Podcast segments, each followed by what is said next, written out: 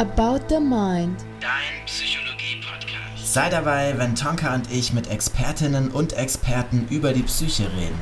Und über alles, was uns sonst noch so durch den Kopf geht.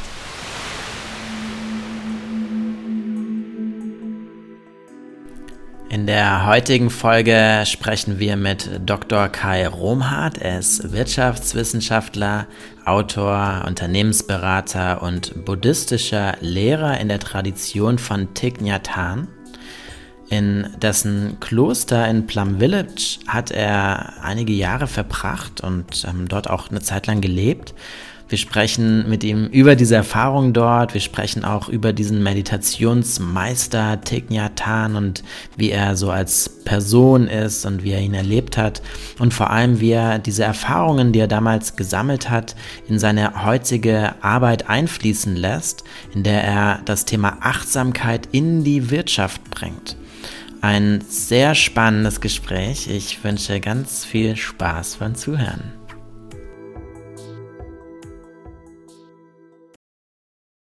Herzlich willkommen, Kai. Vielen lieben Dank für deine Zeit und dass du dir die Zeit genommen hast. Stell dich gerne einmal in eigenen Worten vor. Ja, herzlichen Dank für die Einladung. Ja, mein Name ist Kai, Kai Romhardt. Ich lebe mit meiner Familie in Berlin. Bin jetzt, muss ich schon fast wieder rechnen, 53 Jahre alt. Habe also schon ein paar Sachen gesehen, auch im Feld der Achtsamkeit, der achtsamen Organisation. Von Haus aus bin ich Wirtschaftswissenschaftler, habe Achtsam, ja, ich sage schon Achtsamkeit studiert. Ich habe eben gerade nicht Achtsamkeit studiert, sondern im Studium war es die Wirtschaftswissenschaft mit einer Vertiefung Richtung Organisation und Management. Habe dann promoviert in Genf zum Thema Wissensmanagement. Das war so mein erstes Forschungsfeld, wo ich Organisationen betrachtet habe und wie die mit Lernprozessen umgehen und wie sie mit ihrem Wissen umgehen. Und habe immer schon auch Unternehmen beraten, bin dann in die internationale Unternehmensberatung gegangen. Und da ist dann so mit Anfang 30 für mich so ein Bruch passiert, wo ich gemerkt habe, boah, ich bin aber richtig auf dem falschen Dampfer, sitze im falschen Zug. War immer vorne dabei, immer meine Leistung gebracht und äh, overperformed. Und dann mit Anfang 30 habe ich festgestellt, ich bin da bestimmten Glücksversprechen auf den Leim gegangen, die überhaupt nicht real waren. Und bin dann mit Anfang 30 neu auf die Suche gegangen, nachdem ich so eine ziemlich tiefe Krise durchlitten habe und habe mir alles Mögliche angeschaut, also im psychologischen, im therapeutischen, von Tai Chi über humanistische Psychologie, über andere Richtungen.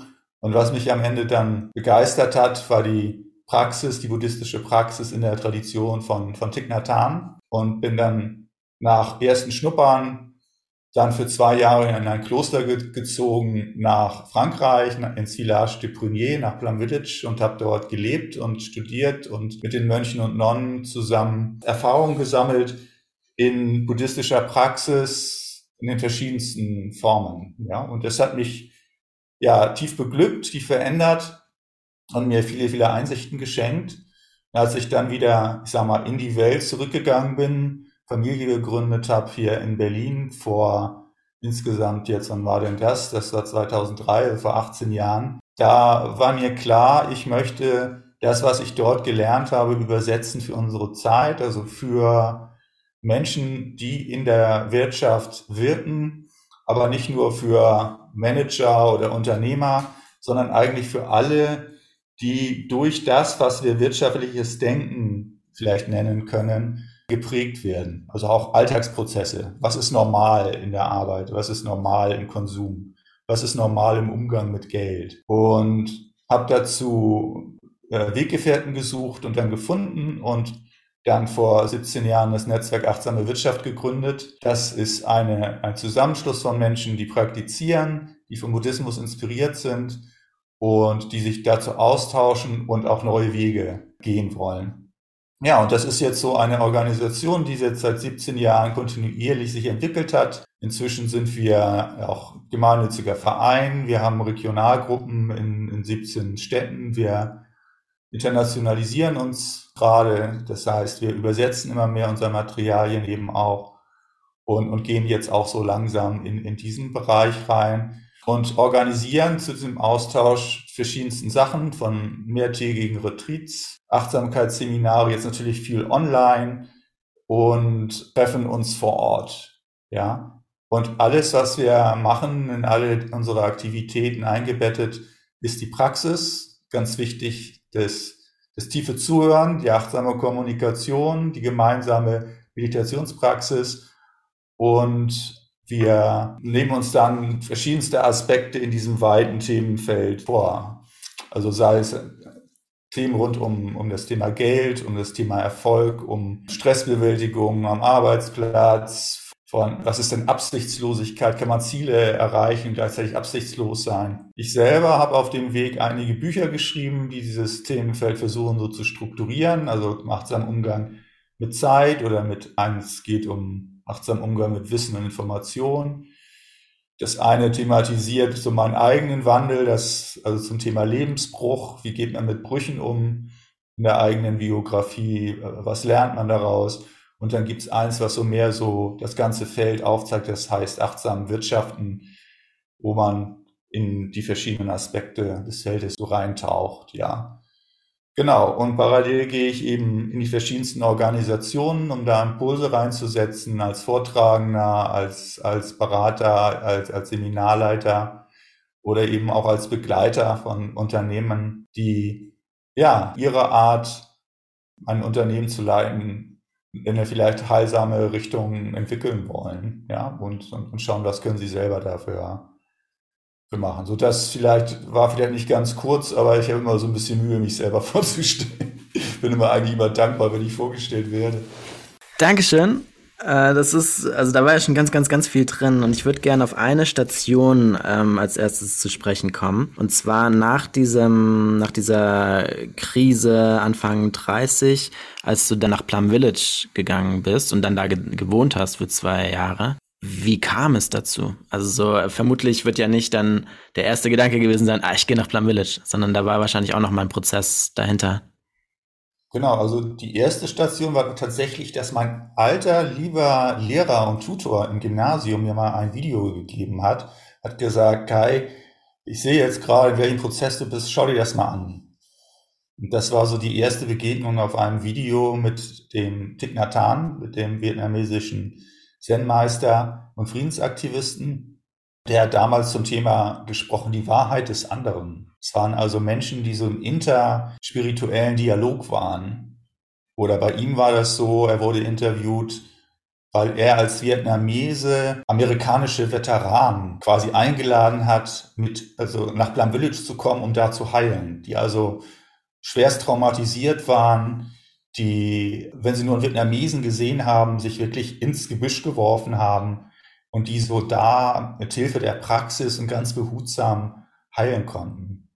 So, also so diese Bilder von Feindschaft und also da zu heilen. Das hat mich also beeindruckt. Und ich meine, das eine, ich bin ja nun weder Vietnamese noch Amerikaner, hat mich das an der Stelle persönlich vielleicht nicht so betroffen, aber das war der erste Kontakt mit dieser ganz einfachen Achtsamkeitspraxis und vor allen Dingen mit der Person von, von Thich Nhat Hanh. Später gab es dann einen Kinofilm, Schritte der Achtsamkeit. Und als ich da drin saß, da war ja dann nochmal viel mehr Raum für diese grundlegende Lehre, saß ich mit Tränen wirklich in diesem Kino, dachte, das gibt's doch nicht. 31 und höre das alles zum ersten Mal.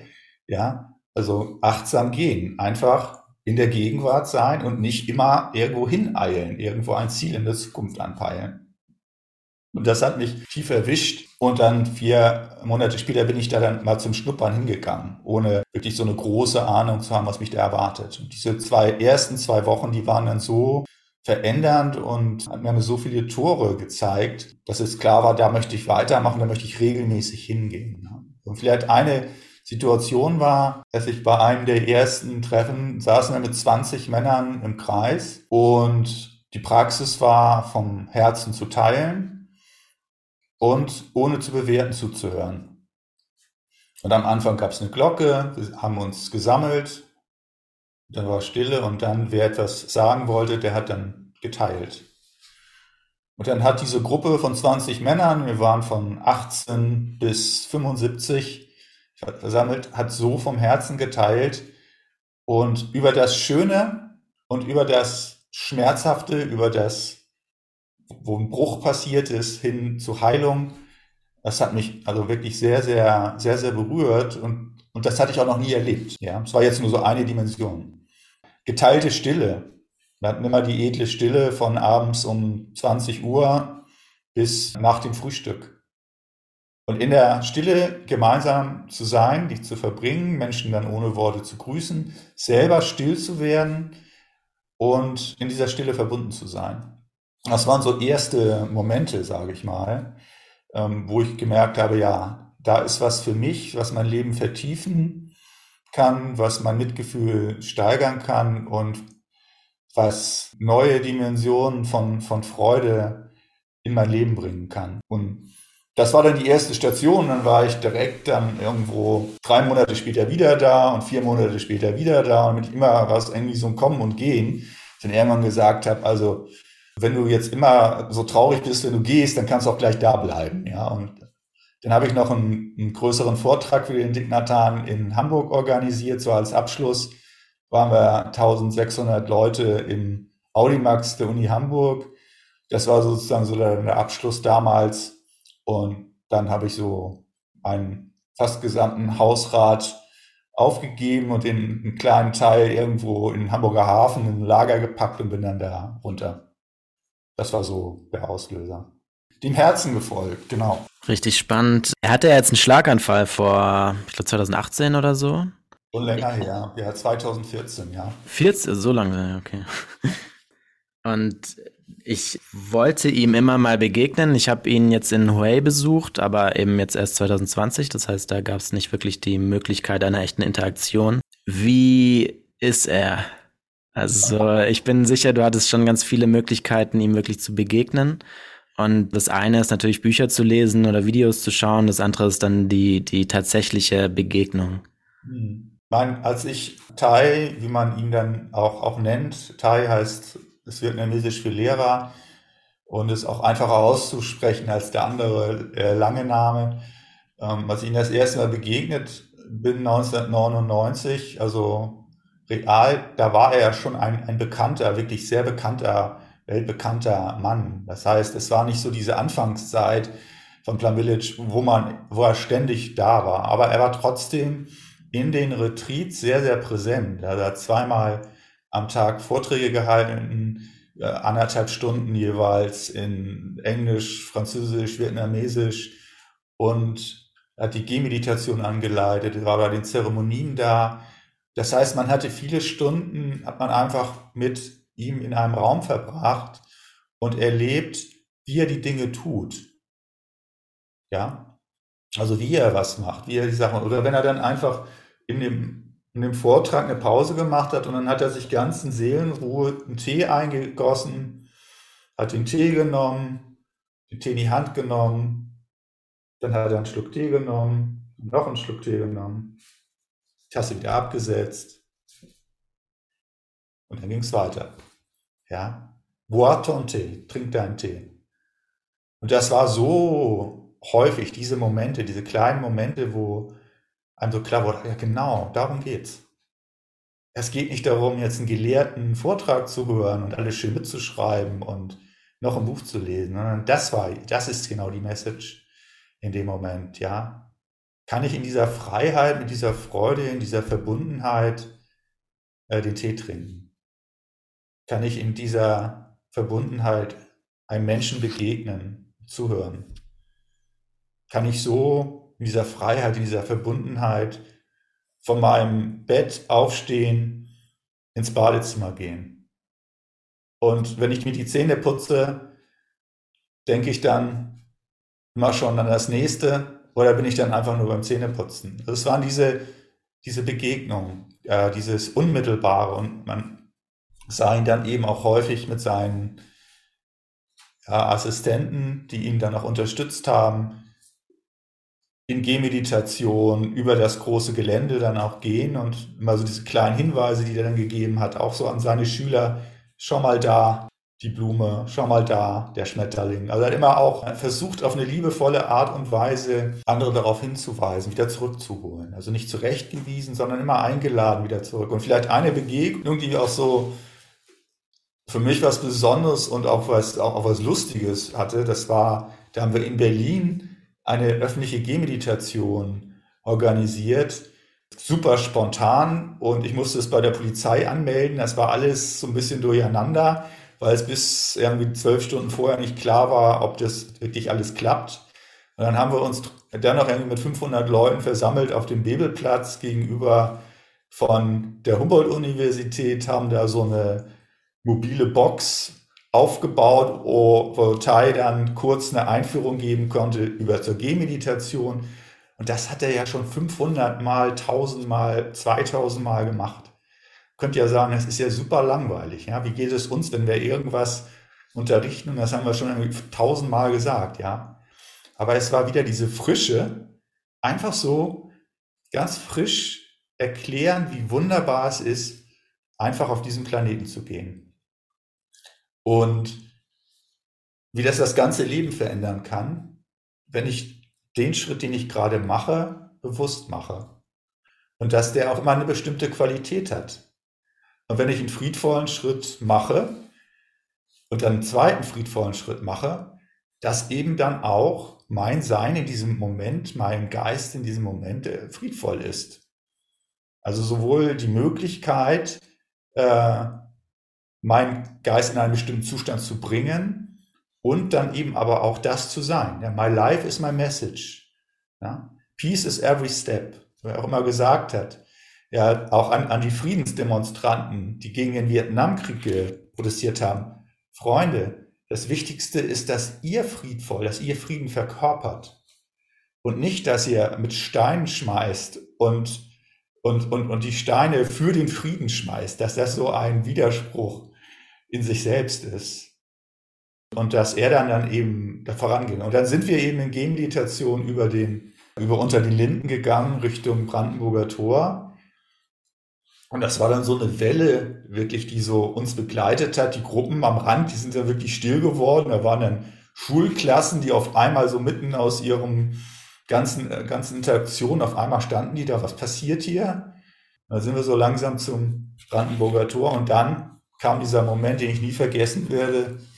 Da kam dann auf einmal ein Mannschaftswagen der Polizei. Aus dem Mannschaftswagen sprangen fünf große, kräftige Polizisten raus und bauten sich so ungefähr 20 Meter vor uns auf und machten so, halt, stopp, was ist hier los, wer ist hier verantwortlich, ja. und die ganze Gemeinschaft, Teil, ging einfach ganz friedvoll weiter, ja, ging einfach weiter. Und ich habe den Arm gehoben und habe so eine Schwenkbewegung zur Seite gemacht, dann sind die aus dem Weg gegangen, weil sie gemerkt haben, also hier ist irgendwie verkörperte Friedlichkeit, hier geht keine Gefahr von aus von dieser Gruppe. Die waren nämlich in Sorge, weil eine Woche vorher waren die äh, Skinheads durchs Brandenburger Tor marschiert, weil die Berliner Polizei komplett also ausgedünnt war durch, den, durch so eine Konferenz, ich glaube G7 oder so in, an der Ostsee.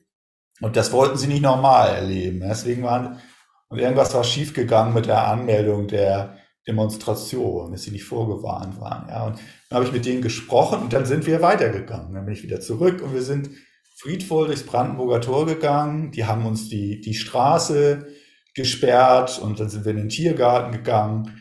Und, und dann irgendwann hat sich das auch geklärt. Da war dann doch dieser Zettel gefunden worden mit der Demonstration. Aber es war so ein Moment, gemerkt habe, ja, wenn man mit dieser Energie durch die Welt geht, dann reagiert die Welt auch auf eine bestimmte Art und Weise auf einen.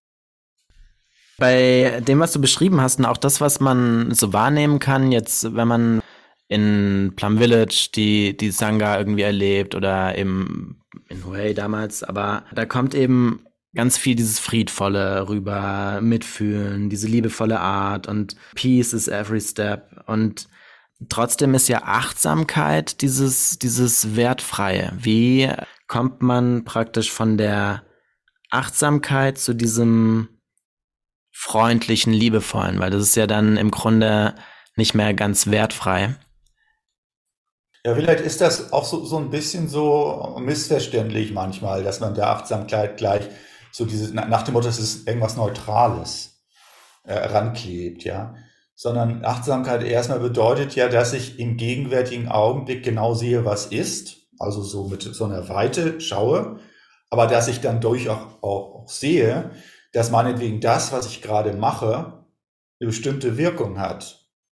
Also, dass ich zum Beispiel, wenn ich was Destruktives in die Welt rein, also wenn ich jetzt mit Ärger spreche, dass das eine Wirkung hat auf den anderen und dass das wieder zu mir zurückkommt.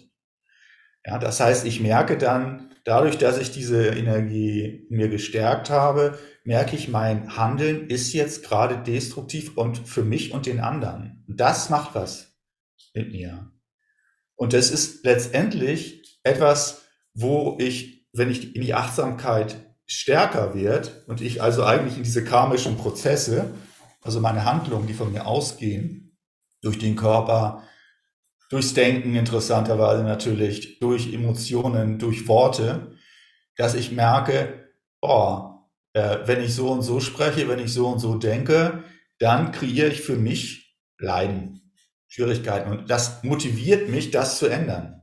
Und das heißt, ich bekomme eigentlich dadurch einen ethischen Maßstab, der dann eben quasi eine Richtungsvorgabe, also auch Werte, dass ich also sage, ja, ärgerlich, mein Ärger zu nähern, ist etwas, was mich und die Welt unglücklich macht und im Extremfall zu kriegerischen Handlungen oder im kleineren zu Konflikten und Nichtverstehen führt.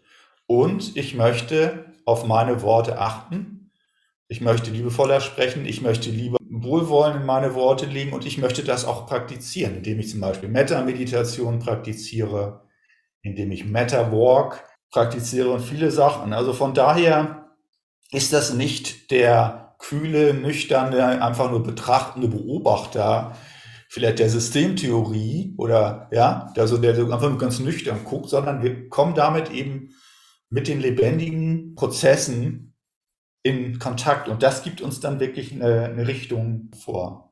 Das ist die Stärke, ja. Von daher kommt eigentlich aus der verstärkten Achtsamkeit eine sehr klare ethische Orientierung. Das heißt, als Konsequenz von Achtsamkeit entsteht dann sowas wie dieser ethische Überbau. Das wäre praktisch Achtsamkeit zu Ende gedacht. Ja, beziehungsweise man, man kann sagen, wenn die Achtsamkeit stark ist, mache ich unmittelbar Beobachtungen über bestimmte Zusammenhänge, ja, im menschlichen Miteinander. Und die werden dann aufgeschrieben, meinetwegen in den fünf Silas, in den fünf buddhistischen ethischen Grundregeln oder eben in der Tradition von Thai in den fünf Achtsamkeitsübungen oder in den 14 Achtsamkeitsübungen oder wir im Netzwerk Achtsame Wirtschaft im Mindful Business Commitment haben wir dann eigentlich solche Sachen, solche Beobachtungen aufgeschrieben, um dann irgendwo sowas wie so eine Landkarte äh, zu, aufzuzeigen, worauf man achten kann. Aber immer mit der Einladung, bitte schau für dich selber, ob das in deinem Leben auch so ist, in deiner Kommunikation. Aber also wir sagen nicht, jeder muss das immer für sich alles ganz alleine rauskriegen, sondern wir haben ja diese kollektive Weisheit von über 2500 Jahren im Buddhismus. Und da haben ja viele weise Männer diese Erfahrung und Frauen und, und Kinder und alle, die praktiziert haben, diese Erfahrung gemacht und können das dann natürlich auch niederschreiben und dann auch immer wieder anpassen für jede Generation, für jede Zeit. Ne? Also jetzt zum Beispiel Achtsamkeit, Umgang mit Medien, Smartphones und so weiter ist zum Beispiel für uns ein Thema. Gab es vor 50 Jahren, gab es das Thema noch nicht so. Das, das wäre nämlich auch die nächste Frage gewesen, wie ihr das dann übersetzt praktisch bei der Arbeit im, im Netzwerk Achtsame Wirtschaft. Ja, vielleicht, vielleicht könntest du da noch ein bisschen was dazu erzählen, wie ihr die Dinge, die du vielleicht einerseits dort erfahren hast, aber vielleicht auch alle, die daran jetzt teilnehmen, in ihrer eigenen Erfahrung, in ihrer eigenen Praxis so für sich kennengelernt haben oder entdeckt haben, gelernt haben, dass man das dann anwendet, einerseits aber auch vermittelt. Also für andere Leute, die dann sagen, ja, das klingt sinnvoll, ich würde mich dem gerne widmen. Wie geht das? Ich weiß nicht, ob das auch nochmal zu, also zu der Frage zu Philipp ergänzt, aber ich frage mich, von was genau bezeichnet sich denn achtsame Wirtschaft? Weil es ist sehr, sehr generell für mich irgendwie. Okay, zwei Fragen. Also erstmal achtsame Wirtschaft heißt einfach, dass wir mit den Augen der Achtsamkeit und nicht nur der Achtsamkeit, sondern des gesamten Dharma, also der, der buddhistischen Weisheit und Übungspraxis auf wirtschaftliche Prozesse schauen. Und die ergründen und starten mit unserem eigenen Leben, unserem eigenen wirtschaftlichen Handeln. Also wir arbeiten, wir konsumieren, wir gehen mit Geld um, wir sind Teil von Organisationen, wir gründen Organisationen, wir führen vielleicht Menschen, wir haben Ideen über Erfolg, was ist Erfolg und so weiter. All diese Begrifflichkeiten und Prozesse schauen wir uns an. Und das eben immer nicht nur irgendwo über Diskurs und Argumentation und Diskussion, sondern eingebettet in die Praxis. Aber es sieht dann so aus, dass wir jetzt, jetzt hatten wir gerade ein International Retreat, das ging viereinhalb Tage, da waren Leute aus acht Ländern und das Thema war Mindful Work in Times of Change. So, und das Thema war also achtsames Arbeiten. Und was wir gemacht haben, wir haben in so einem normal, ich sag mal, normalen Retreat-Schedule gehabt. Also alle Mahlzeiten waren in Stille. Wir haben morgens Sitzmeditation gehabt und abends. Wir haben Gehmeditation gemacht. Das heißt, wir haben unsere eigene Achtsamkeitspraxis und Sammlung erstmal sehr gestärkt und auch unser Metta, und liebevolle Güte gestärkt. Und haben dann das Thema genommen, indem wir Arbeitsmeditation gemacht haben. Also versucht haben zu arbeiten, also ganz einfache Sachen, meinetwegen Gemüse zu schnippeln oder Toiletten zu putzen. Oder andere Arbeitsreflexionsmethode war Mindful Coworking. Wir waren alle, die ganze Gruppe, für anderthalb Stunden in einem Raum und haben an Sachen gearbeitet, die, die wir normalerweise auch arbeiten in unserem normalen Beruf. Also ein Konzept schreiben, was veröffentlichen, was planen, E-Mails beantworten und haben das aber gemacht in dem Raum zusammen. In der Mitte waren dann Glocken jeder konnte immer für die anderen eine Glocke einladen, um kurz innezuhalten und zu stoppen, dass die ganze Gruppe einen Stopp bekommt. Atmen, lächeln, innehalten, praktizieren.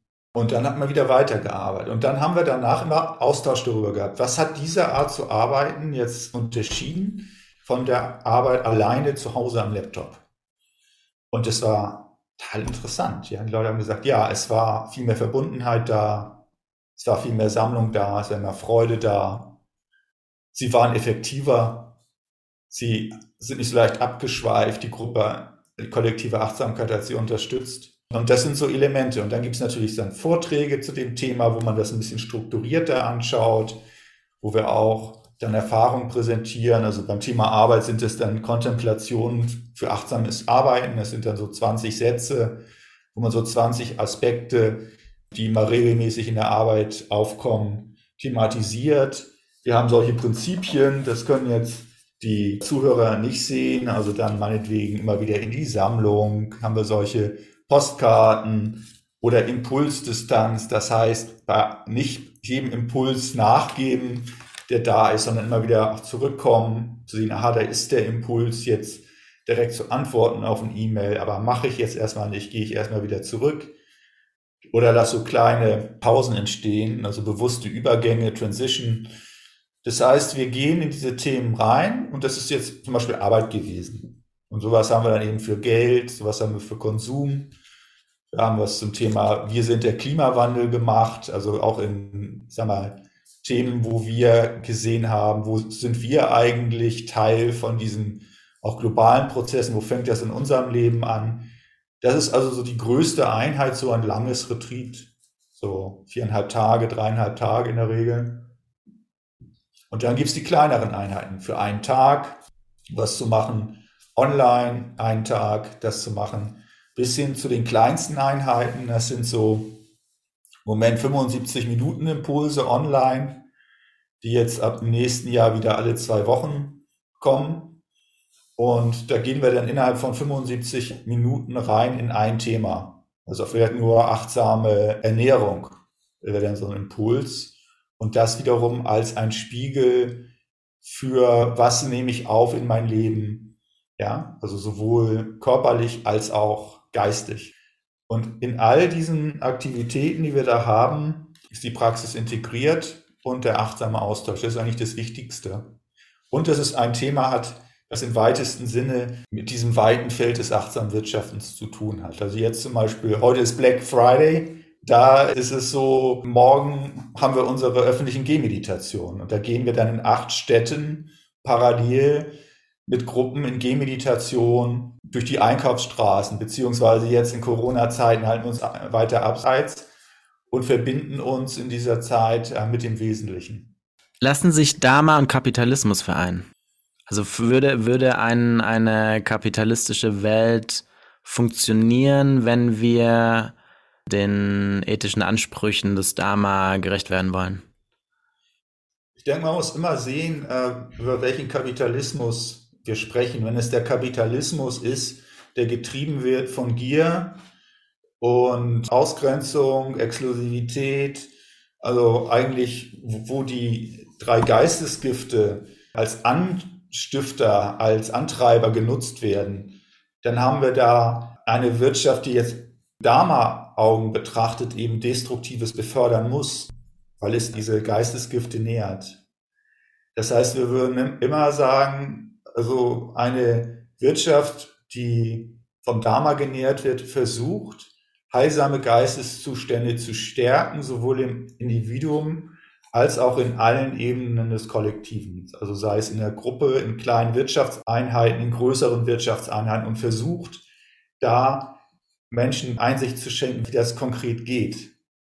Das ist dann das Thema Achtsamkeit in Organisationen. Ja, also wo kann man da einen Beitrag leisten in diesem System? In diesem System, wo man mit bestimmten Regeln, dass es sich Steuersystem und Rahmenbedingungen irgendwo leben muss und auch überleben muss. Also man muss ja bestimmte, bestimmte Zahlungsflüsse zum Beispiel haben in dieser Gesellschaft, um als Organisationsunternehmen nicht unterzugehen. Aber es geht häufig auch ganz anders, als man denkt. Ja, und das ist das Schöne bei uns im Netzwerk, ist, dass so Leute, die genau von dem klassischen Kapitalismus abgeschreckt sind, nach Alternativen suchen, dass sie Weggefährten finden, denen sich austauschen können und dann inspiriert weitermachen oder gestärkt. Ja, manchmal ist man so ein Einzelkämpfer. Und manchmal haben sich so auf solchen Retreats Leute aus der gleichen Firma getroffen, dachten, was, du auch? Und dann hat man schon mal jemanden, mit dem man gemeinsam weitermachen kann. Oder man bekommt eben vielleicht sogar den Mut zu sagen, also meine Lebenskraft, meine Lebensenergie, die möchte ich nicht mehr diesem System oder dieser Organisation, diesem Unternehmen zur Verfügung stellen. Und dann geht man eben auch in Klarheit aus einer Organisation raus, aus dem Unternehmen raus und sucht sich dann einen, einen neuen Arbeitgeber und macht sich selbstständig. Bei uns sind sehr viele Selbstständige im Netzwerk. Also dadurch, dass sie ja alle aussteigen, also nicht alle aussteigen, aber dass dann viele praktisch entscheiden, auszusteigen aus großen Konzernen, weil es eben einfach realistisch gesehen sehr, sehr schwierig ist, als Individuum da praktisch diesen ganzen Konzern jetzt umzupolen oder da irgendwie grundlegend andere Herangehensweisen zu schaffen. Denkst du, mit einem realistischen Blick auf die, auf die Welt und auf die Zukunft, dass es so sein muss, dass es so Stückchen für Stückchen bröckeln muss oder dass man einen Gegenentwurf macht und praktisch andere Organisationen äh, erschafft, die dann auch wirtschaftlich funktionieren und die dann überzeugender sind? Oder muss praktisch wirklich so eine grundlegende Veränderung sein, um, um die Werte miteinander vereinen zu können? Ich glaube, diese ganzen Wege können nebeneinander stehen. Also es, es gibt ja die Leute, die was anderes leben, die das schon lange machen. Also die auch Wege gefunden haben, in diesem System heilsam zu agieren, heilsame Produkte zu produzieren und zu überleben, die vielleicht auch teilweise ihren Lebensstil selber angepasst haben, weil sie gesagt haben, mir reicht eben auch ein einfacheres Leben. Ich brauche nicht das und das Einkommen. Und es braucht Natürlich ist es schön, solche Leuchttürme zu haben. Es gab eine Zeit, da, da hat irgendwie alle zwei Wochen bei mir jemand angerufen und hat gesagt, ja, wir machen hier eine Masterarbeit, eine Promotion, einen Artikel über achtsame Organisationen. Und gib mir doch mal da die Leuchttürme, so die Organisationen, die das so machen. Und das ist Teil, ich habe mich immer wieder gescheut, das zu machen. Und weil es so leicht wieder so ein neues Etikett ist Ja, also dass man dann irgendwo sagt, ah, da ist die achtsame Organisation, aber es ist ja viel komplexer.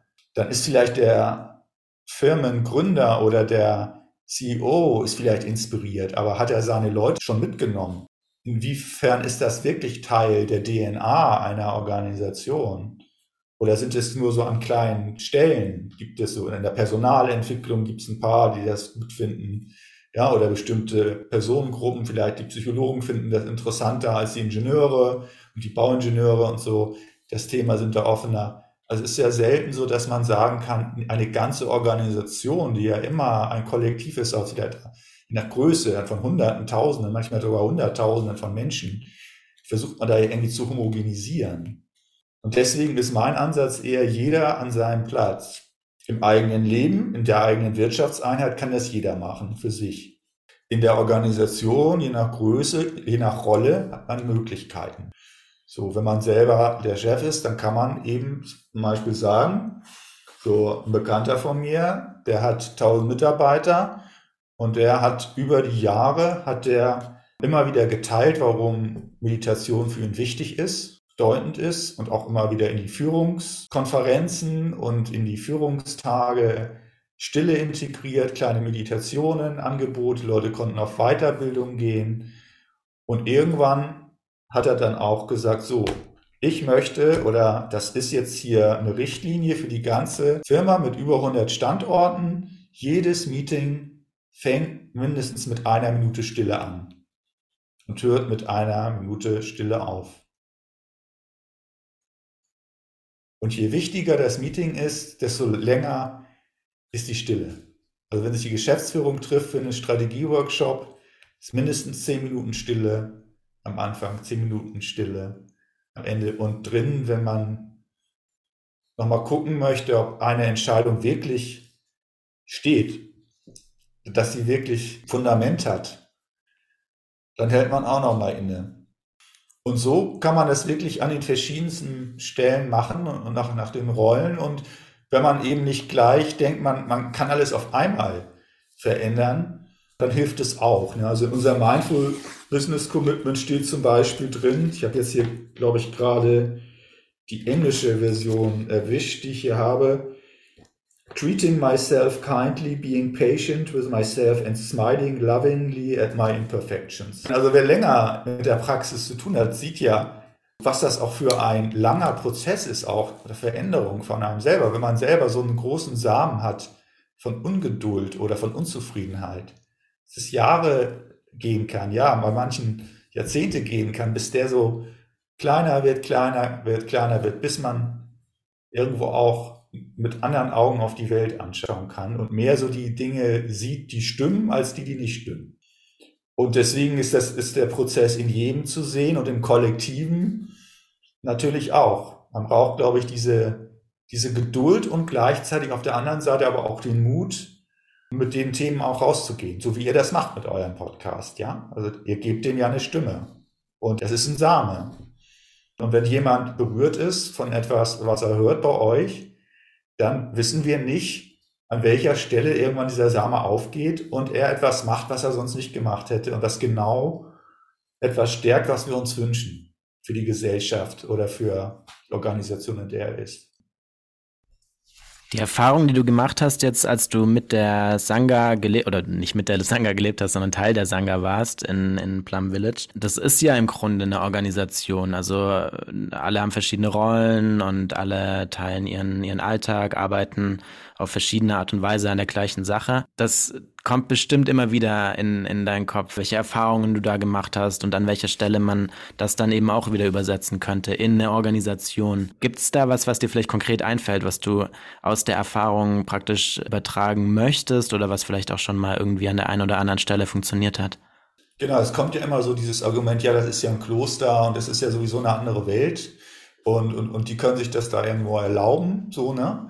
Und ich habe aber festgestellt, wenn man die Sachen nicht irgendwie aus dem Kontext reißt, sondern immer guckt, was ist da der Kontext und in welchen Kontext gebe ich das, kann man doch sehr viel mit rübernehmen. Ein Freund von mir, der, der Markus Plischke, der äh, Organisationsberater ist, der ist mal einmal nach Plum Village gereist und einfach am ersten Tag ist er mal mit den Augen des Organisationsberaters da durchgegangen und hat mal geguckt, wie funktioniert das denn hier eigentlich? Okay, die kochen hier jeden Tag für 300 Leute. Wie funktioniert das denn eigentlich? Wie wird das denn gemanagt, ja?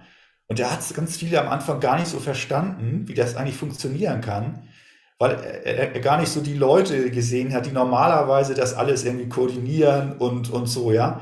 Es war so ganz viel achtsame Selbstorganisation, wo Sachen möglich waren, die, die er so noch nicht beobachtet hat. Oder die Kommunikation untereinander. Oder es ist ja komplex auch teilweise, weil das sind dann auch Retreats gewesen, schon mit tausend Leuten, die du koordinieren musst. Und es hat irgendwie anders funktioniert. Und jetzt nochmal zur ursprünglichen Frage, was kann man so rausnehmen? Also wir nehmen immer wieder so Teile, zum Beispiel diese Arbeitsmeditation. Ja, also wir machen seit acht Jahren hier in Berlin, aber auch in Wien und in Frankfurt und in Freiburg sogenannte Mindful Coworking Tage. Das heißt, wir kommen für einen ganzen Tag zusammen. Das sind Selbstständige, aber auch, sag mal, Angestellte, also Manager, die die Möglichkeit haben, auch mal einen Tag außerhalb vom Büro zu arbeiten. Es wird ja immer einfacher, das auch zu tun. Und wir fangen an mit einer Meditation. Es geht also um Arbeitstag, 8.30 Uhr bis 17 Uhr. Fangen an mit Meditation. Wir haben dann Austausch am Anfang. Woran arbeiten wir an dem Tag und worauf wollen wir achten in unserer Arbeit? So was wie so eine Beobachtungsdimension, ja. Meinetwegen, ich möchte darauf achten, bei der Arbeit Single-Tasking zu machen, bei einer Sache zu bleiben und nicht immer so von Projekt zu Projekt zu Projekt zu springen. Oder ein anderer sagt, ich habe dieses Ding, dieses, was ich seit drei Wochen vor mir hinschiebe und ich möchte das heute wirklich mal angehen und nicht immer wieder wegspringen. Ja, das ist jetzt meine Aufgabe für den Tag. Ja, und dann haben wir dreieinhalb Stunden in Stille, auch wieder in der Mitte ist die Glocke und zwischendurch man immer wieder die Glocke. Und dann sitzen wir zu vier, zu fünft in einem Raum, arbeiten zusammen und haben dann Mittag, hat jeder was zusammen, jeder was mitgebracht zum Essen, essen gemeinsam in Stille, Viertelstunde, danach Austausch, gehen nochmal in die frische Luft. Und am Nachmittag haben wir eine weitere Arbeitsphase, die meistens dann Projekten immer innerhalb vom Netzwerk Achtsame Wirtschaft äh, gewidmet ist und haben dann noch eine Abschlussrunde, wo wir dann schauen, okay, was ist denn, was habe ich mir vorgenommen, was habe ich denn gemacht? Und was habe ich gelernt? Und was war schön und was war schwierig? Und das sind so schöne Tage. Wir waren nicht viel hundert von diesen Tagen wir schon organisiert haben, aber das ist etwas, was ich so mitgenommen habe aus diesen Erfahrungen der Arbeitsmeditation im Kloster, um das zu übertragen in einen Kontext. Hier. Ich meine, Coworking Spaces gibt es ja ganz viele, aber dann so einen Tag so bewusst zu gestalten, ist dann nochmal was anderes. Also betreue auch gerade eine Diplomarbeit zu dem Thema, Masterarbeit zu dem Thema Mindful Coworking Days, irgendwie, was passiert da eigentlich, was kann sich dadurch ändern. Aber da gehen wir ran an unsere individuellen Arbeitsgewohnheiten und das, das macht was, ja. Was anderes ist das ganze Thema Kommunikation, achtsame Kommunikation, ich war jetzt gerade eingeladen von meiner Sangha, da mal meine Erfahrung zu präsentieren in so einer Session, Online-Session zum Thema tiefes Zuhören und achtsames Sprechen. Und da habe ich alles einmal so zusammengeführt und daraus ist auch was geworden, was so gewachsen ist in NRW, sind so 20 Kontemplationen für achtsame Kommunikation. Das fängt dann an mit sowas wie Möge ich vor dem Sprechen achtsam ein- und ausatmen, meinen Körper und Geist sammeln und mir selbst und meinem Gegenüber Wohlwollen schenken.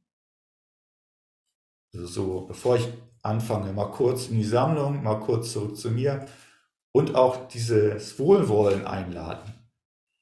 Auch in Zoom-Konferenzen unheimlich wichtig und macht einen totalen Unterschied, wenn du mal kurz am Anfang, wenn 16 Kacheln sind, mal kurz sagst, so, bevor wir anfangen, gucken wir mal kurz, wer ist alles da? Oder mal kurz erstmal innehalten, stoppen, atmen, lächeln, innehalten und dann einmal so alle mit wohlwollenden Augen zu betrachten und, und natürlich nicht so zwanghaft, ja, sondern so mit Humor, so was ist da und so, mögest du glücklich sein, möge, mögest dir gut gehen. Ja, und das macht so einen riesen Unterschied. Oder Nummer zwei ist dann, möge ich mir bewusst sein, wie ich spreche und erkennen, dass die Emotionen, die meine Worte begleiten und durchdringen, häufig wirksamer sind als die Worte selbst. Emotionscheck, bevor ich so direkt mal alles so in die, in die Welt rein sende. Also das ist so eine, so eine weitere Frucht. Ne? Also solche Kontemplation für die verschiedensten Bereiche. Oder ich habe eben auch gemerkt, da gelebt habe, jede Woche am Montagmorgen wurden die fünf beziehungsweise die 14 Achtsamkeitsübungen rezitiert in, in Club Village in einem formellen Setting. Das heißt, man kam morgens rein, man hat 20 Minuten gesessen und dann wurden diese ethischen Übungsfelder gelesen und alle waren eingeladen, dem zuzuhören und wirklich mit dem ganzen Körper und Geist dem zuzuhören. Und immer wieder, Wiederholung.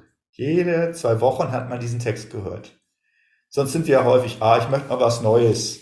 Ah, da hat ja auch der, dieser Meditationslehrer wieder ein ganz tolles neues Buch geschrieben, neue Meditationstechniken für sowieso, ja.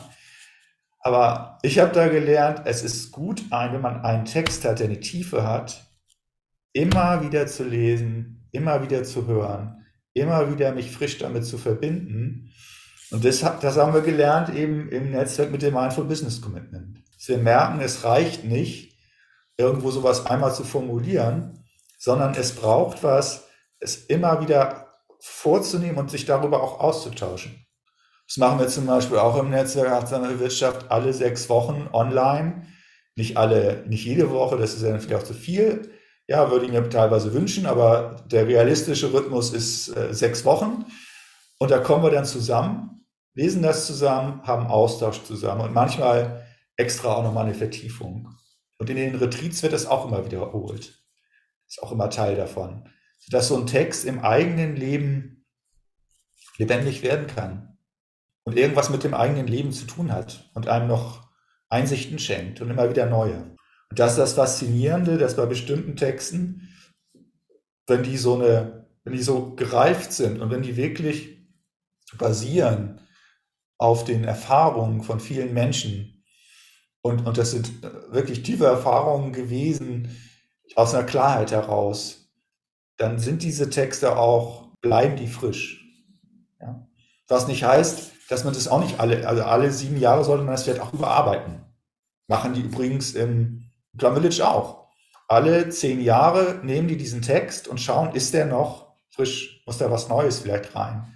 Dann gibt es einen kollektiven Prozess, mit dem man da nochmal durchgeht, um diesen Text wieder anzupassen. Ja, ah, vor zehn Jahren, vor zwölf Jahren gab es das erste iPhone. Vielleicht gehört in diesen Text jetzt auch eine extra Version, extra Passage rein zu diesen neuen Medien, ja, weil die unseren Alltag so prägen und auch verändern. Wenn man diese Sachen, die du gerade vorgelesen hast oder erwähnt hast, wenn man die finden möchte, wie findet man die? Also es gibt eine Seite, wenn ihr achtsame Wirtschaft eingebt, Netzwerk achtsame Wirtschaft, dann kommt ihr auf eine Seite, wo ihr bin ja ein bisschen geduldig. Das ist nicht, also ist schon ein bisschen älter die Seite, also nicht uralt, aber auch nicht mehr, sagen wir, State of the Art. Dann seht ihr zum Beispiel Ethik. Ja, und wenn ihr da klickt, dann seht ihr Mindful Business Commitment und dann könnt ihr darauf gehen und da sind diese Dokumente. Oder jetzt das zum Beispiel, was ich erzählt habe zum Thema achtsame Kommunikation, findet ihr dann unter Aktuelles und Blog. Da ist dann ein, ein Thema, so und hinten sind auch noch Ressourcen oder es gibt so Praxisfelder, wenn ihr auf der Seite Übungsfelder, da ist dann Arbeit, Geld, Konsum. Wenn man darauf geht, auf diese Felder, findet ihr unten wirklich viele Ressourcen, also teilweise 10 oder 15 PDFs, wo ihr vertiefende Materialien habt, Kontemplation für achtsames Arbeiten oder andere Texte, die so aus unserer Erfahrung gewachsen sind und die wir gerne Open Source immer auch teilen. Super, danke. Ich, also so, das werden wir auf jeden Fall verlinken. Das heißt, dann kann man sich da einfach mal durchklicken. Ansonsten, wir sprechen schon eine ganze Weile. Gibt es von deiner Seite Dinge, die du gerne noch mitteilen möchtest, denen die Zuhörer noch mit auf den Weg geben willst? Also meine Erfahrung ist, dass wir uns immer wieder Zeit nehmen, innezuhalten, zu stoppen und zu gucken, wo bin ich gerade in meinem Leben? Und worüber wir noch nicht gesprochen haben, ist, glaube ich, das Thema, wo es auch Schwieriges in meinem Leben, wo es auch Leiden in meinem Leben, wo es das gerade in dieser Zeit, in der wir jetzt gerade sind, also wo ich Hilflosigkeit äh, erlebe. Und ich glaube, wenn wir gut mit der Achtsamkeits- und Meditationspraxis umgehen, dann haben wir auf der einen Seite einen Strang, der unsere Freude, unsere Sammlung, unsere Achtsamkeit eben stärkt. Und das gibt uns dann die Möglichkeit, diese Themen auch anzuschauen, auch das Schwierige. Und dann ist der Prozess ja der, dass ein Problem oder ein Leiden zu einem edlen Problem oder zu einem edlen Leiden wird, weil ich eine Einsicht gewinne. Und weil ich aus dem, sagen wir, aus dem Schwierigen, aus dem Dunklen heraus erkenne einen Weg, wie es auch anders geht. Also diesen Weg auch zu gehen, also auch die Achtsamkeitspraxis nicht zu sehen, also es ist alles nur, sag mal, Wellbeing und Wellness und ist alles super und wir lächeln alle den ganzen Tag und gehen darüber hinweg auf das, was auch schwierig ist. Und also auch diese, da mal wieder hinzuschauen, weil da ist der Treiber auch oder ein unheimliches Potenzial für unsere Entwicklung. Sowohl individuell als auch als Gesellschaft, ja. Dass die Vermeidung das an der Stelle nicht bringt auf Dauer. Und um das wiederum tun zu können, glaube ich, braucht es Gemeinschaft. Braucht es Weggefährten, wo man eben in einem bestimmten Rahmen mit Wertschätzung, mit Achtsamkeit, mit tiefem Zuhören, miteinander im Austausch sein kann, um eben das Schöne und das Schwierige zu teilen. Und auch gerade wenn man sich vielleicht auch geeinigt hat auf gemeinsame Werte oder bestimmte Übungsmethoden, dass man daran auch weiter wächst. Dass man also so eine Übungspraxisgemeinschaft hat, die einen da auf dem Weg leitet und begleitet, so richtige Weggefährten und Weggefährtinnen. Und das wünsche ich uns allen oder euch allen, die ihr auch zugehört habt, dass ihr sowas in eurem Leben habt. Weil das ist, glaube ich, eine der schwierigsten Sachen ist, wenn man sich in dieser Welt irgendwie alleine fühlt. Super, vielen lieben Dank. Ich glaube, das sind schöne abschließende Worte. Danke für deine Zeit. Wir werden alles, was du so erwähnt hast, verlinken. Die Webseiten, deinen Kontakt, wenn man mit dir Kontakt aufnehmen möchte, die Webseite. Da findet man vermutlich auch die Bücher, die du erwähnt hast. Vielen Dank und auch ähm, vielleicht treffen wir uns nochmal, um zu schauen, nach zehn Jahren, wie hat sich was entwickelt dann bei euch. Äh, das besonders mit den ähm, achtsamen Wirtschaft, die eigentlich ganz viele Werte hat, ist wichtig. Du meinst, ob die in zehn Jahren noch die gleichen sind? Ja. genau. Ja, ich denke, wir werden uns auch vorher nochmal sehen. Du bist ja auch Teil bei der Tao-Ausbildung. Kannst du kurz sagen, was Genau, vielleicht könntest du, weil wir das jetzt in zwei anderen Interviews auch schon mal erwähnt hätten, dann doch nochmal, bevor wir ganz aufhören, erzählen, wie deine Rolle dort sein wird, was du dort praktisch übernimmst, welchen Bereich. Also was bisher abgesprochen ist, ist dieser Teil des Mindful Business Commitment, also die äh, achtsamkeitsbasierte Übungsethik und, und da eine Einführung zu geben, und darum herum ranken sich ja andere Themen. Also wie gehe ich überhaupt mit, mit Commitment um in meinem Leben? Also wo hat mir das Orientierung gegeben und, und wo habe ich Widerstand dagegen nach dem Motto, oder muss ich mich irgendwo auf was verpflichten? Also was ist da das Schöne, was ist das Schwierige und, und das vielleicht dann interessanterweise in einem konkreten Text, der eine Geschichte hat. Also auch ein bisschen zu erzählen, wie hat so ein Text, das Mindful Business Commitment, jetzt über fünf, sechs Jahre in einer Gemeinschaft gewirkt und hat dadurch auch wie so eine gemeinsame Sprache auch geschaffen und eben auch einen vertieften Austausch zu verschiedensten Aspekten des achtsamen Wirtschaften. Das wird so das Thema sein. Super, danke. Vielen Dank. Spannend. Dann wünschen wir dir einen schönen Tag, eine gute Weihnachtszeit, die jetzt bald anfängt. und bis ganz bald.